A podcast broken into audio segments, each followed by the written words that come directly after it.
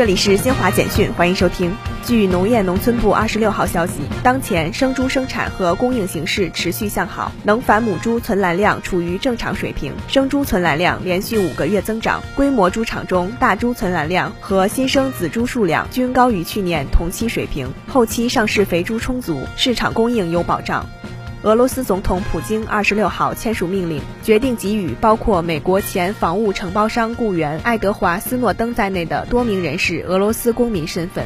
孟加拉国警方二十六号说，日前发生在北部班贾戈尔地区的沉船事故，死亡人数已升至五十一人，目前仍有部分船上人员失踪，救援行动继续进行。